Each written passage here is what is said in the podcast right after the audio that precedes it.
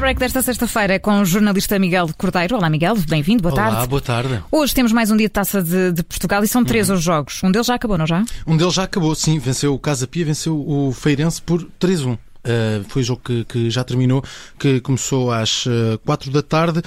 Um, o Casa Pia venceu o Farense, assim é que é, venceu por 3-1 e há outro jogo que já está, já está a começar a esta hora. O Penafiel joga frente ao Portimonense, é um jogo que já está a decorrer neste momento.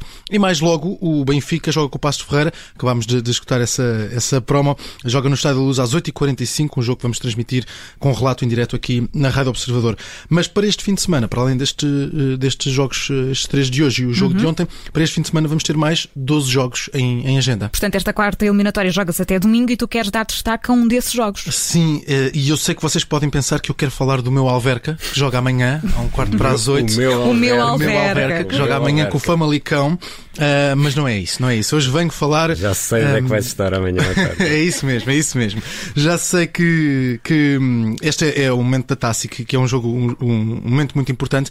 E hoje quero dar palco ao Serpa. É a única equipa do Alentejo que, que ainda está presente nesta prova. É uma das quatro equipas do Campeonato de Portugal, que é como quem diz a quarta divisão. Uh, e, e é uma dessas quatro equipas que conseguiu chegar a esta eliminatória. Para além do Serpa estão também uh, do Campeonato de Portugal o Lessa, o Paredes e o Olhanense. Mas vamos ao Serpa. Estamos a falar de um clube que tem 76 anos, que nunca conseguiu chegar à primeira divisão, o máximo foi a segunda, e na Taça de Portugal o Serpa está esta época a fazer história, nunca tinha conseguido chegar tão longe.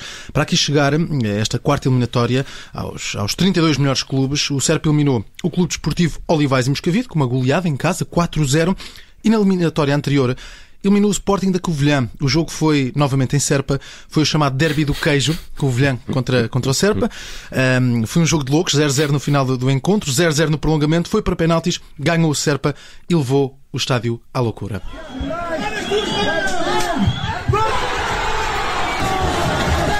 O Serpa passa a eliminatória com o Covilhã da segunda divisão. Tão bom. Muita festa, muita festa no estádio do Serpa. Foi uma loucura completa. Foi há praticamente um mês e agora vem este jogo histórico frente ao Estoril, novamente em Serpa. O jogo está marcado para domingo às 11 da manhã. Às 11 da manhã? É, o jogo é às 11 da manhã. E, e, e para tudo isto, para fazermos de melhor forma a antevisão, eu sei que não é habitual aqui no tie-break termos diretos, mas hoje temos em direto Marcos Borges, que é o treinador do Futebol Clube de Serpa. Boa tarde, Marcos. Boa tarde. Bem-vindo. Bem-vindo bem à Rádio Observador. Obrigado. Uh, como é que está a ser a preparação para este grande jogo frente ao Estoril? Olha, antes de mais agradecer-vos a vocês a, a oportunidade de, de, estar aqui convosco, uh, ainda para mais em direto, uh, e dar um bocadinho de visibilidade também, não só ao Futebol Clube Serpa, mas também a todo, todo aqui o, o, o Distrito de Beja. E com, com isto tudo, e com todo o nervosismo e todo uh, o sentimento que foi ouvir aí o vídeo, já nem me lembro bem daquilo que me perguntou agora mesmo. preparação, como é que vai essa preparação? Hoje já treino? Preparação, ah, hoje já treino, hoje é o último treino antes do jogo. Mas, mas, o, mas, o treino não é, não é no Lebrinha, não, Marcos? Não, ah. não é, é, lá, é 150 metros, digamos okay, assim, porque o campo, okay. fica, fica, o campo fica ali bem próximo. Não, a outra preparação tem corrido normalmente, tem, tem sido, obviamente, que em termos motivacionais a equipa está, está no topo, não é? porque não é, não é todos os dias e é uma experiência única para, para quase todos os jogadores jogar contra um clube da Primeira Liga. Portanto, dessa parte estamos descansados, estamos preocupados mais com a outra parte, a parte física, da parte tática, da parte técnica, e tem corrido dentro da normalidade que é toda esta anormalidade, digamos assim, de, de, um clube do Campeonato de Portugal, jogar contra o clube da Primeira Liga, de experiência nova para o clube de estar nesta eliminatória e toda a visibilidade que temos tido durante esta semana. Oh, Mister, hoje já treino, amanhã há descanso, está tudo montado, a estratégia está montada, como é que, como é, que é? Está, está tudo montado, já está tudo alinhavado para, para domingo, para as 11 da manhã, estarmos em, nas melhores condições possíveis para, para, sim, para a fresquinha, calha bem, you, you, uh, para estarmos em condições de, de, fazer um bom jogo e sermos competitivos contra, contra a equipa do Estoril Praia. E Marcos Borges, o que, o que é que se diz aos jogadores antes de entrar em campo? Como é que vai ser a palestra? É, é, é, capaz de ser, pode ser que não sei se alguns terá a ouvir hoje ou não, mas é, vai ser provavelmente a palestra mais fácil de, de, sempre, porque a nossa obrigação é só e apenas soarmos, darmos o nosso melhor, uhum. porque o natural será, como é óbvio, uma equipa da Primeira Liga ganhar a, a nós, a equipa do Campeonato de Portugal. Portanto, é para eles se divertirem, aproveitarem o momento. O jogo vai ser transmitido, que também vai ser uma experiência boa para todos nós. Uh, há jogadores que têm também ainda a ambição e o sonho, que é natural, de se jogarem noutros patamares. Também para eles vai ser bom. Portanto, a palestra vai ser neste sentido, deles aproveitarem ao máximo e, e para que isso corra bem têm que ser também, obviamente, organizados, uhum. comprometidos com aquilo que nós, que nós lhes vamos pedir, mas, mas acredito que vai ser, vai ser fácil. Marcos, e se ganharem, já há algum prémio?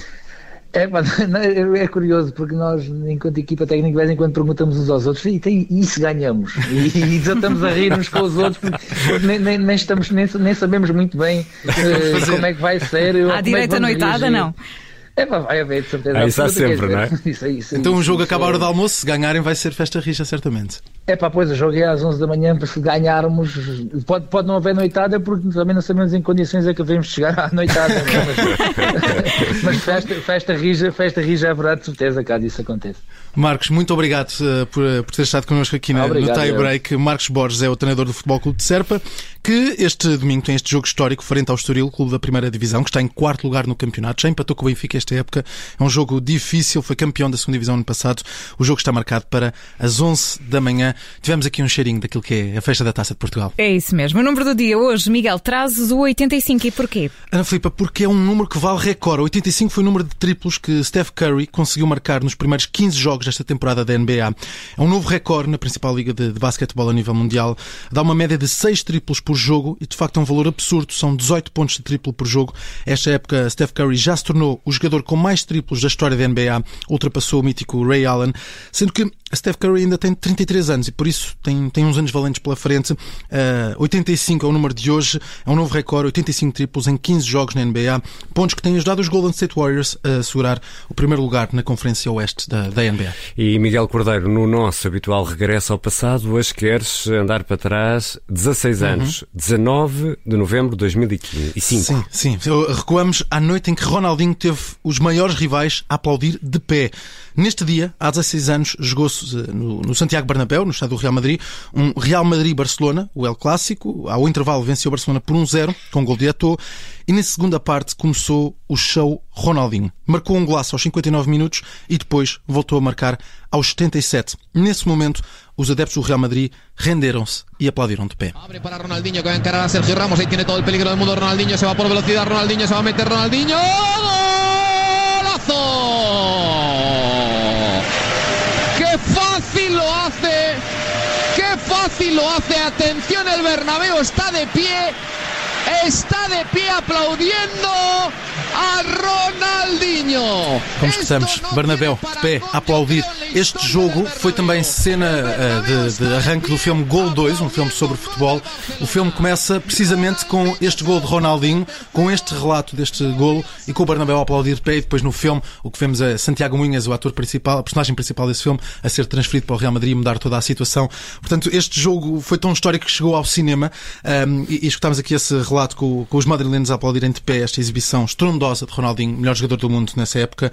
Foi um jogo mítico, 3-0 para o Barcelona, um dos grandes jogos da história do, do, do El Clássico e um dos, jogos, um dos grandes jogos da história do futebol. Foi há 16 anos, um tie-break cheio de momentos entusiasmantes em estádios. Eh, na verdade, foi, foi isto, foi, foi muito sons de, som de estádio. O tie-break com o jornalista Miguel de Cordeiro. Obrigada, Miguel. Até já. Obrigado. Bom trabalho. Boa sexta-feira.